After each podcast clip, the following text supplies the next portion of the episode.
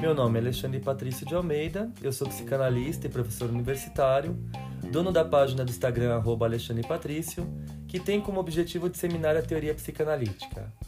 Nesse podcast, eu irei articular a psicanálise com temas cotidianos de forma leve e descontraída. Para isso, receberei convidados das mais diversas formações, a fim de trocarmos experiências e ideias sobre os mais variados assuntos.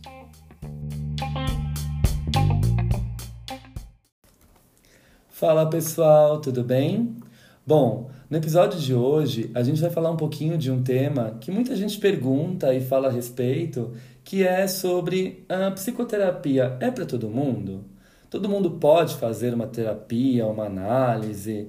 Será que todo mundo se adapta a esse formato de atendimento? Enfim, nós vamos falar um pouquinho disso hoje. Eu estou do lado de um amigo e um aluno meu muito querido, faz meus grupos de estudos estudante de psicologia, também estudante de psicanálise, que é o Rafa. Oi, Rafa. Oi, Ale, boa noite, tudo bem, pessoal? Bom, estamos de noite, tá, gente? Mas vocês vão ouvir a hora que vocês quiserem, sem problemas.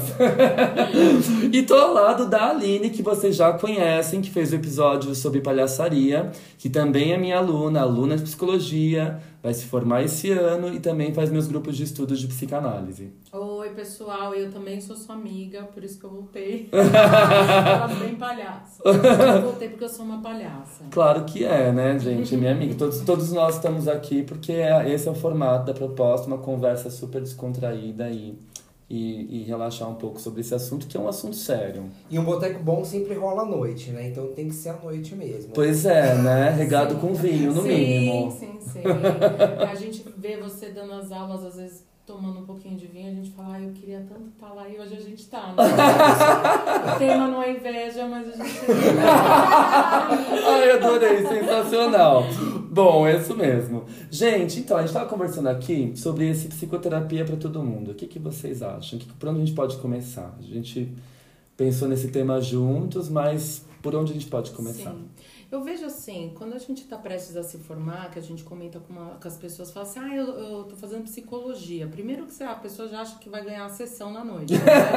já fala assim, ah, é, então vem aqui, deixa eu te contar. E a gente tem, né, aquela toda delicadeza, porque a gente está muito ouvinte, está treinando muita escuta ainda. Eu, particularmente, gosto disso. Sim. Ainda, né? Daqui 50 anos eu não voltar.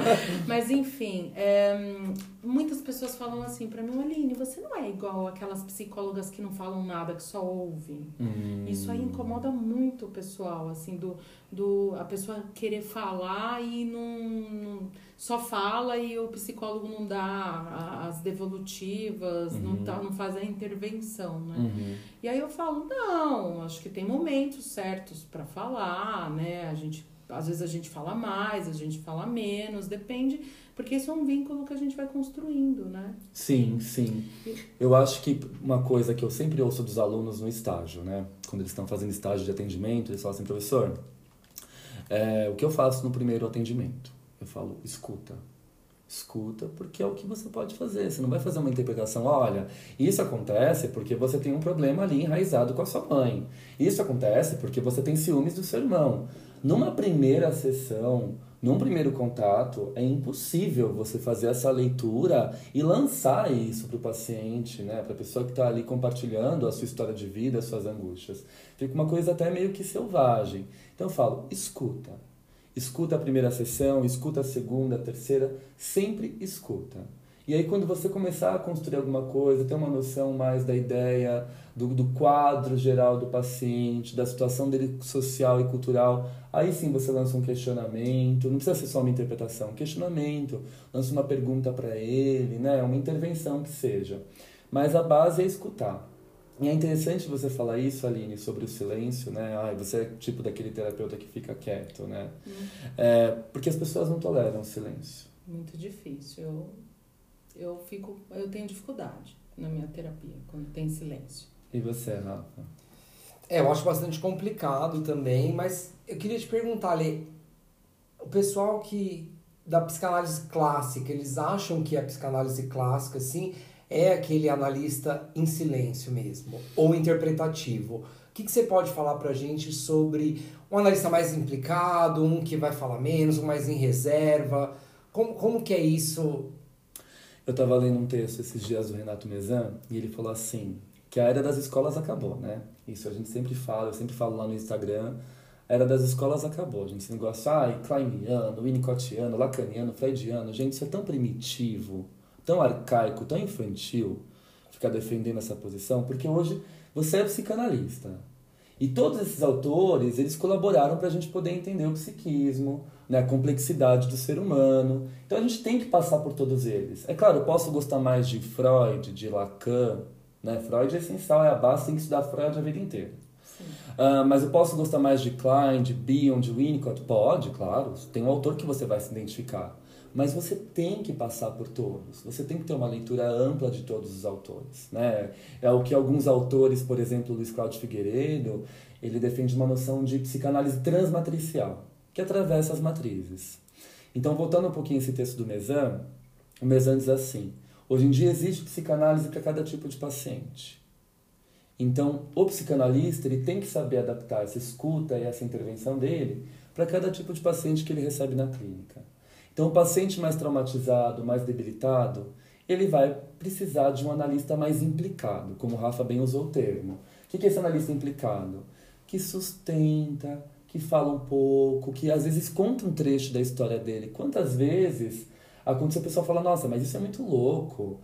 Não, às vezes a gente precisa, principalmente que atende criança. A criança está lá falando, olha, é, eu, tinha esse, eu tenho esse medo. Eu falo assim, bom, não, mas na sua idade eu também tinha esse medo. Né? Eu tinha medo de dormir sozinho, eu tinha medo do monstro embaixo da minha cama. E a criança fala: Poxa, o meu terapeuta, o meu analista, né, também tinha. Tem uma identificação e a gente começa a trabalhar junto a questão transferencial a partir dessa identificação. Então você tem que se doar, né? Você tem que se implicar mais para um determinado tipo de patologia. Agora, aquele paciente mais neurótico classicão, que a gente sempre brinca, né? O neurótico obsessivo, histérico, enfim. Eu não gosto muito de colocar nessas caixinhas. Sim. Mas é claro que a gente tem que conhecer as estruturas. Claro. Né? Um paciente mais debilitado, mais agredido, mais traumatizado, precisa de um cuidado, de um holding, como diz o Winnicott. Um paciente mais uh, neurótico, né? que tem uma estrutura mais integrada, ele vai sustentar uma análise mais em silêncio. Sim. Né? Sim. Com menos implicação, com menos colocações. Então eu acho que hoje a gente tem sim uma psicanálise plural. A psicanálise, quando ela é bem feita e feita com seriedade, com estudo teórico aprofundado, com supervisão, com análise pessoal do analista, sobretudo, esse cara ele vai conseguir criar uma escuta adequada para a dor daquele determinado paciente. Eu acho que essa é a maior riqueza da psicanálise atual. É a gente poder se implicar ou se manter mais neutro, ou se manter mais recolhido, mais em reserva, que eu acho esse termo perfeito. Em reserva, mas eu estou ali, constantemente ouvindo, né? Que é a atenção equiflutuante, né? As pessoas falam atenção flutuante, é equiflutuante, né? Eu estou prestando atenção em tudo, mas ao mesmo tempo em nada. É. Né? É isso mesmo. E aí eu pesco aquilo, eu pego aquilo, corto aquilo, faço uma intervenção. Né? Mas isso vai muito de acordo com a estrutura do paciente, nesse sentido que é importante a gente saber observar as estruturas. Eu acho assim que de acordo com o tema, né, que se, é, psicoterapia é para todos, né, Uhum. é, é- é difícil responder isso, né, porque na minha opinião é. Depende do momento da vida da pessoa, se ela vai Perfeito. dar conta de ouvir certas coisas. E como nós temos várias abordagens, não só a psicanálise, às vezes o sujeito está num momento na vida que ele vai preferir fazer um, uma terapia mais artística, uma coisa mais breve, né? E tem Uhum. vários outros tipos aí de, de psicólogos que não são psicanali Psicanalistas, psicanalistas, né? uhum. E, e aí eu acho que é difícil você ficar experimentando o psicólogo, né? Então, assim, Sim. é ficar trocando, né? Então Sim. você vai, num, às vezes, num psicólogo que a pessoa não fala e nem psicanalista, um psicólogo mesmo, porque psicanalista leva fama, né? A Uhum. gente vê que é, leva fama.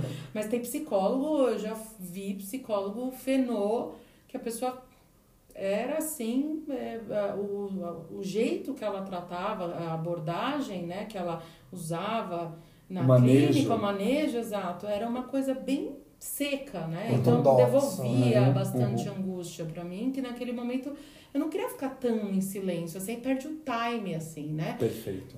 Eu acho que o silêncio é importante, mas se a pessoa não te, te devolver, não interromper, né? Porque aí às vezes você também corta o raciocínio do paciente.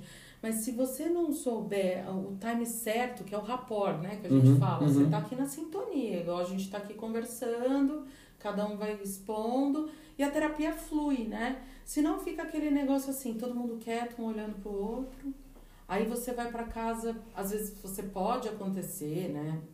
Eu tô deduzindo que isso às vezes pode dar certo para alguém, para algum sujeito. Sei Claro, lá, claro. de 10 pessoas que faz, tem gente, já tem amigo meu que falou assim: "Ah, eu faço fiz 10 anos de análise e eu nem ouvi a voz do meu terapeuta. Ele era pra mim foi ótimo, é, né? o cara amava. Pra mim foi ótimo. Ele nem me dava a mão na porta. Eu deitava Exato. lá no sofá dele e ficava falando, Você falando. vê, eu acho que é essa riqueza, é isso que a gente falou, né? Do que o Mezan fala, que existe uma psicanálise para cada paciente.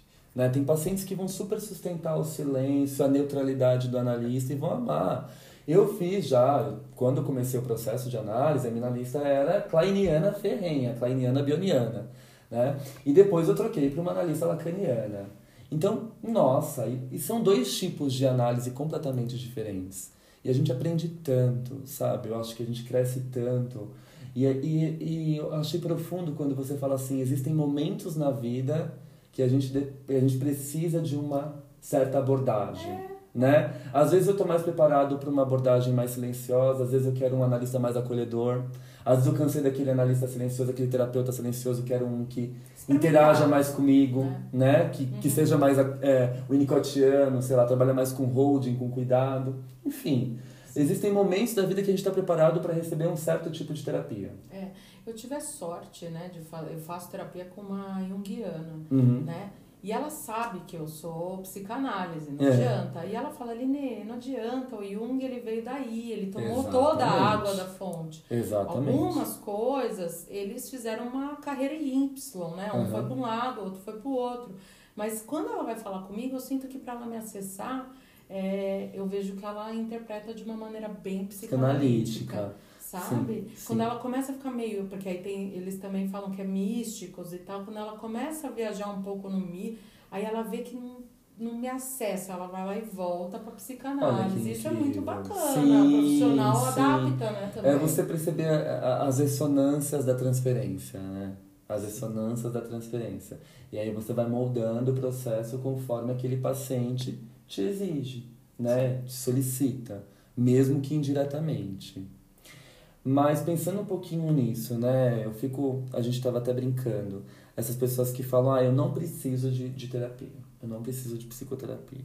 É, tem até aqueles memes. Ah, eu tive uma infância toda lascada, apanhei, passei fome, vi meu pai passando por tal coisa, vi minha mãe passando por tal coisa, e hoje eu tô bem. Aí você vai ver, a pessoa tá bem. Principalmente o pessoal mais antigo, né? Exato. A terapia é frescura, É. né? Vai lavar uma louça que passa. Exato. É Né? isso que eles Vai, vai limpar a casa, vai se ocupar que passa. A sua, sua, sua tristeza passa, a sua ansiedade passa. E não é bem assim. A gente vê esse discurso. É claro, nossos avós não tiveram acesso a isso, né? Até os nossos pais, enfim. Mas a gente percebe hoje o quanto isso faz diferença. Nossa, faz muita diferença. Os impactos são gigantescos. Né? Eu percebo questões nos meus familiares que eu falo, meu Deus, eu queria, né, que nem o meme que a gente viu agora há pouco. Eu queria dar uma sessão de terapia pra alguém, mas eu não sei como embrulhar pra presente, né? Se pudesse, né? Não é? É. Pode, pode falar. As pessoas que, que acham que não precisam de terapia, eu vejo, né? É. Eu aqui fazendo minha, minha. até rotulando, talvez, não em todos. Eles se julgam bem resolvidos e muito mais felizes, uma coisa muito over, assim. Tipo, eu sou bem resolvido, eu sou feliz, eu sou Exato. casado. Ou senão eu não preciso casar, eu trabalho, ou senão eu não preciso trabalhar. Eu tô Ele bem se- sozinho, eu tô bem assim. Ele mesmo É. se dá os rótulos dele, Exato. né? Ele já tá construído, né? Uma coisa bem assim fixada. Nossa, E belíssimo. o narcisismo, onde que entra aí, Ale? Então, Eu penso nisso. Sim, eu achei incrível isso que a Aline falou, eles já estão construídos. E a, e a psicanálise, as psicoterapias de modo geral, eu acho que todas elas trabalham de certo modo com alguma desconstrução. Né? A gente pega ali aquela, aquela casinha montada de Lego e vai desmontando, vai tirando as pecinhas. E você vê que é porque aquela casinha, muitas vezes, ela estava sustentada por um ideal falso, imaginário, que te trazia segurança, mas que te impossibilitava de acessar a sua verdadeira essência. E aos poucos você paga um preço muito alto por esse por essa ausência de acesso. Eu não consigo saber quem eu sou, porque eu acostumei a viver nesse solo, né, nessa estrutura que eu montei minha casinha. Então, o terapeuta, o psicoterapeuta, o psicanalista, ele vai tirando, né? Ele vai desconstruindo, ele vai mostrando uma face, um outro lado do espelho que a gente não olha. Né? E muitas vezes, sim, eu acho que a defesa que essas pessoas constroem, porque a gente brinca, né? Eu sempre falo, cuidado com o narcisismo. Tem um vídeo meu no Instagram sobre isso.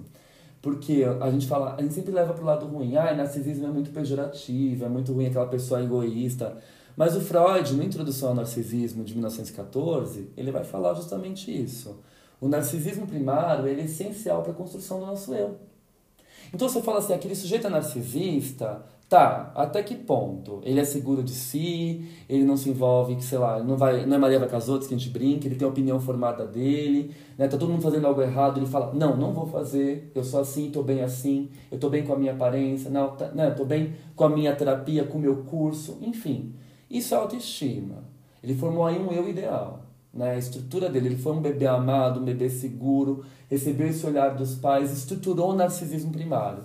Então eu não me torno vulnerável ao olhar do outro. Essa pessoa que tem esse narcisismo primário fragilizado, aí sim pode formar um narcisismo secundário patológico. Em que sentido? Ela estrutura um eu falso, muito seguro de si, que no fundo é super frágil. É aquela máxima do todo excesso esconde uma falta. Todo né? excesso Então, esconde todo uma- excesso de autoconfiança, de eu posso, eu A isso, gente- na verdade, é uma ausência de eu ali que foi pessimamente constituído, né? A gente fala muito disso no curso de psicologia, né, Rafa? A gente às vezes Sim, comentando, sim. tomando café, a gente fala, fala assim, aqueles alunos que falam, eu não preciso de terapia, eu estou estudando para ser psicoterapeuta, mas eu mesmo não vou fazer, Sim. porque eu tenho, eu sou muito bem resolvido. Gente, dá muita pena, porque é um ser muito frágil que tá ali. Muito. E aí, sabe o que costuma acontecer? Como a pessoa ela tá cheia de si, ela acha né, que tá cheia de si, quando na verdade, né, o que Tá vazia. falou, tem ali uma falta bem grande, ela começa a incomodar as pessoas com quem ela convive. Uhum. Aí eu comecei a ver que essas pessoas às vezes falam, então vai procurar para esse, né, para essa, Sim. vamos falar um narcisista não, a pessoa que acha que não precisa, né, que Sim, tá- sim. ela tá muito bem resolvida. Aí fala assim, então vai fazer terapia, vai no psiquiatra, ou ela toma remédio, eu já vi muito isso, porque ela começa a achar que ela é, tá incomodando o outro, né? Porque ela está, na verdade, que a gente tem que fazer terapia além da gente para também lidar com o outro, né? Sim. É, e- ou ela começa a procurar uma abordagem um pouco mais rápida, porque ela não tem paciência de passar pelo autoconhecimento, porque ela já é, né? Ela já se conhece. É o, né? é o que eu, eu sempre brinco, né? Assim, você tá com, sei lá, ah, problema de visão. Você vai no oftalmo, certo? Você não vai no gastro, você não vai no psiquiatra, você não vai, né, no neuro, você vai... Primeira coisa, você tá com problema de visão, você vai no oftalmo. A cultura nossa é muito resistente para procurar uma psicoterapia, para procurar um psicólogo, um psicanalista, um psicoterapeuta. Né? Você vai nisso, você vai aquilo, você acredita em simpatia, você toma banho de chá, você toma banho de ervas, você se benze, você faz mil coisas. A terapia é a última instância, né? Ah, eu vou hum, só se eu precisar muito, né? Assim, e você fica negando, e você fica evitando, e você só recorre à terapia em última instância. E aí o que você falou, muitas vezes a pessoa chega com pressa, né?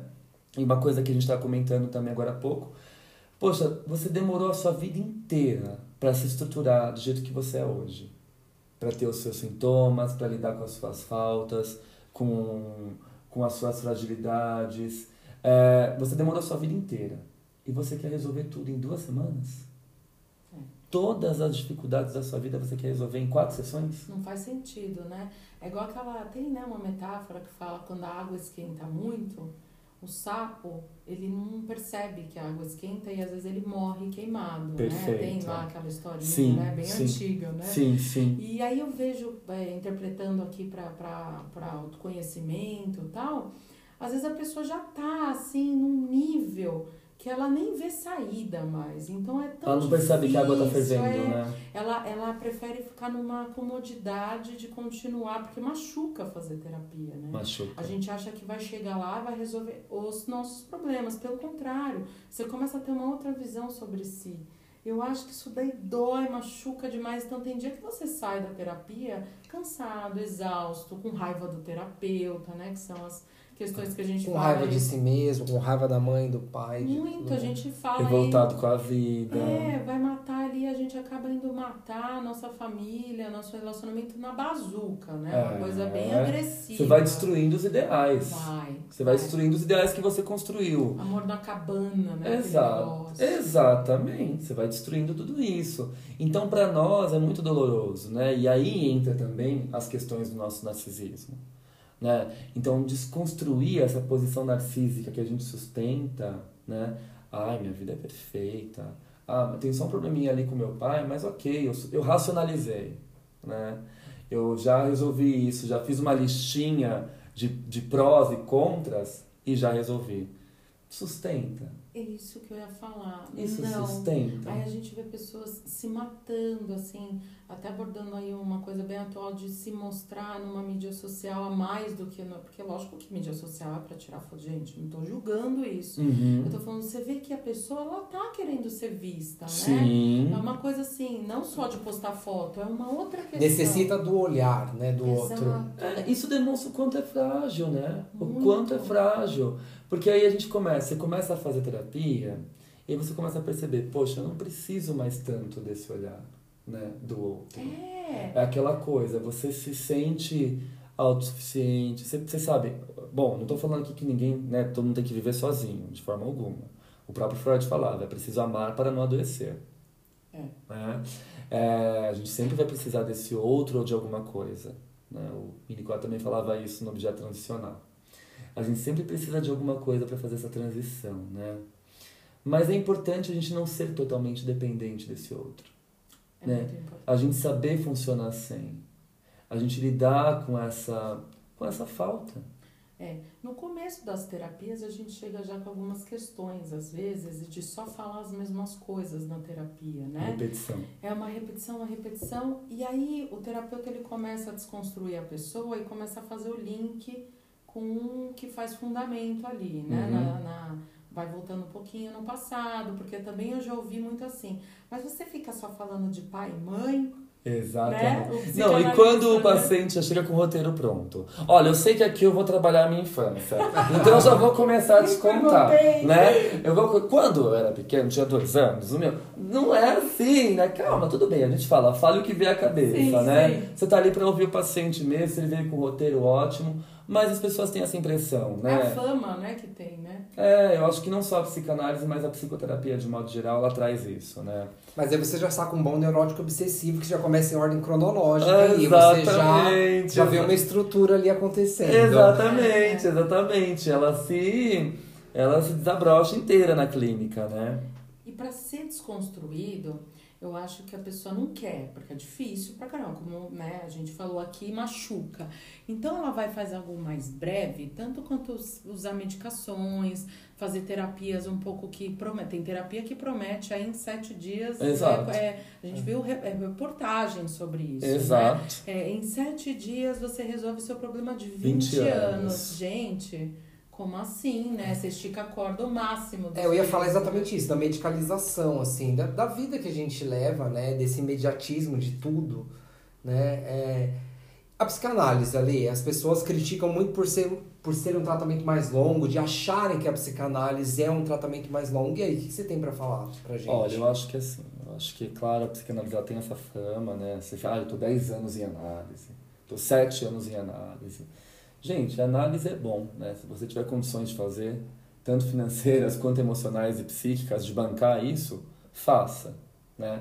Até porque hoje também a gente sabe que a psicanálise está muito mais acessível, também no sentido financeiro, a gente tem clínicas sociais, a gente tem uma série de, é, de institutos que oferecem uma análise com preço muito mais em conta, né? Então foi o tempo que né, só podia fazer análise e pagar aquele valor exorbitante por sessão e ter que ir quatro vezes na semana.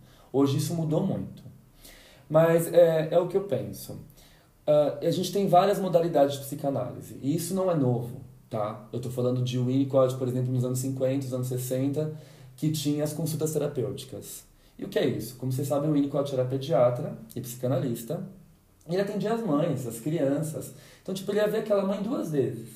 Então, a intervenção que ele podia fazer para aquele bebê, para aquela mãe, para aquela família, ia ser ali, naquelas duas sessões. Então, ele fazia um aconselhamento, fazia uma intervenção. Né? Isso eram as consultas terapêuticas, elas eram muito pontuais para resolver um determinado problema. Então, sei lá, minha criança está batendo, meu, no, meu filho está batendo no irmãozinho.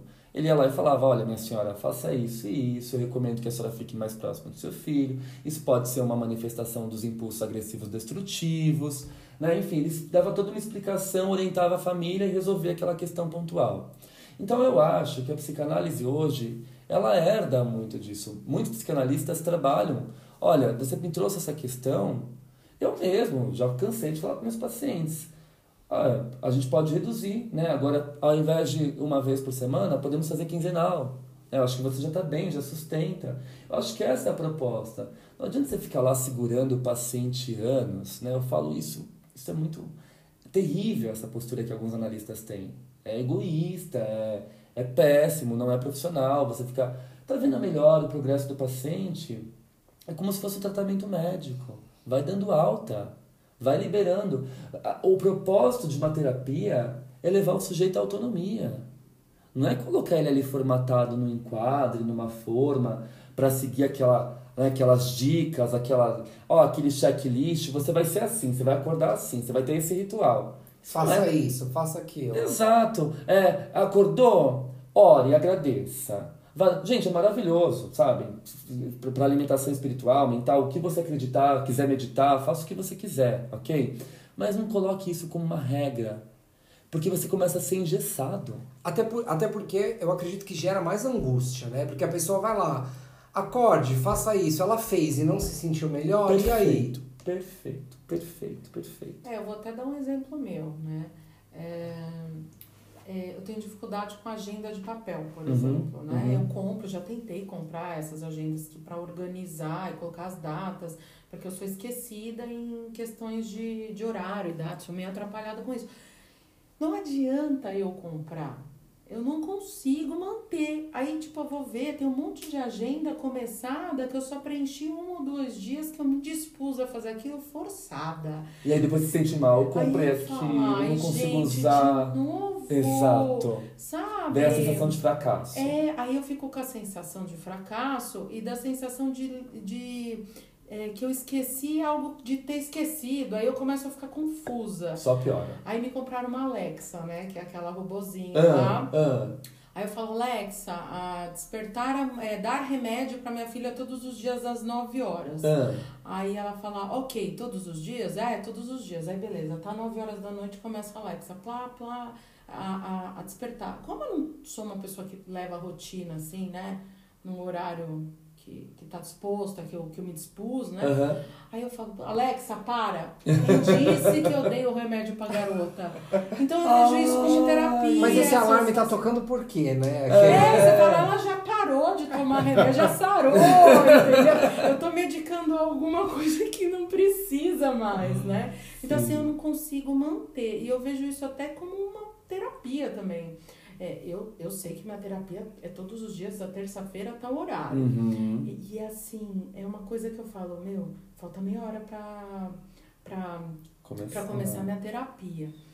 E aí, me, só assim, falando uma coisa bem breve, que isso tem um, um traco, elas começam a chorar, né? Um de quando eu era pequena, um dia eu fui reclamar disso para um farmacêutico que tinha uma, meio que uma fama de médico. Uhum. Olha como que é um profissional que não é o adequado, né? Uhum. Cheguei lá no farmacêutico que, meu... E benzedeiro ele também. Ele era benzedeiro, é, ele tudo, curava é. todo mundo, porque a gente não tinha convênio e tal. Ele Sim. ficava aquela fila lá atrás do, do cara. Quem nunca, né, meu, gente? ele curava olho, mal-estar, diarreia. Minha avó cansou de me levar também no né? farmacêutico da esquina que, que sabia de tudo, é, né? O senhorzinho. Eu tinha, eu era mocinha ali no começo da adolescência, eu falei, ô mãe, eu tenho um problema de memória.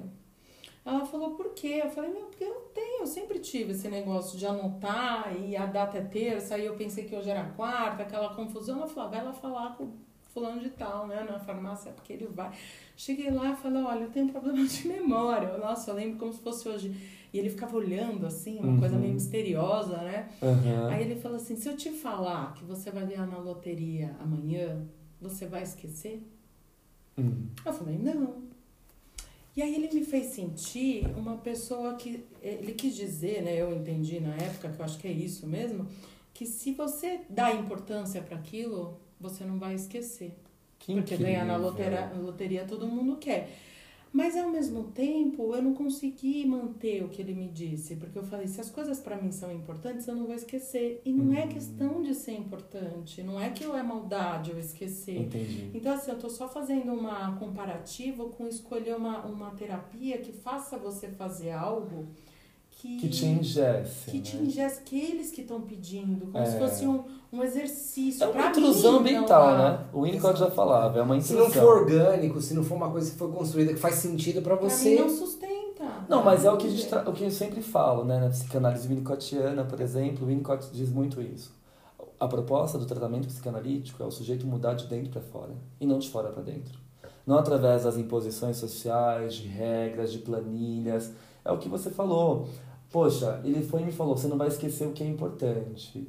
Mas dar o remédio para minha filha não é importante? É, é, é importante. É, né? né? E aí eu esqueço, me sinto culpada. Mas por que, que você esquece? A gente está num tempo de pressa, de conteúdos, de gravar mil coisas na nossa cabeça de cumprir meta, de, né, de estabelecer rotina. Sim. Poxa, é tanta coisa, como a gente não vai esquecer? Sim, mas assim, aí depois de, desse, disso daí na fase adulta, a gente vai criando alguns mecanismos pra gente sair dessa coisa, porque começou a me atrapalhar, hum, uma coisa, como coisa começou a ficar feia, né? Comecei a ficar adulta e as responsabilidades vão crescendo e você vai continuando com aquele esquecimento, né? A Perfeito. palavra para mim era esquecimento. Perfeito. Aí eu fui no médico, falei com ele e tal, ele falou: oh, você vai ter que fazer um teste com uma psicóloga específico para saber se você tem um problema de TDA. memória, sim, é, sim. Não sei, um pessoa de, de TDA, ela tem sim, esse problema sim. você tá me falando, isso causa depressão e angústia, porque você sim. começa a se sentir mal.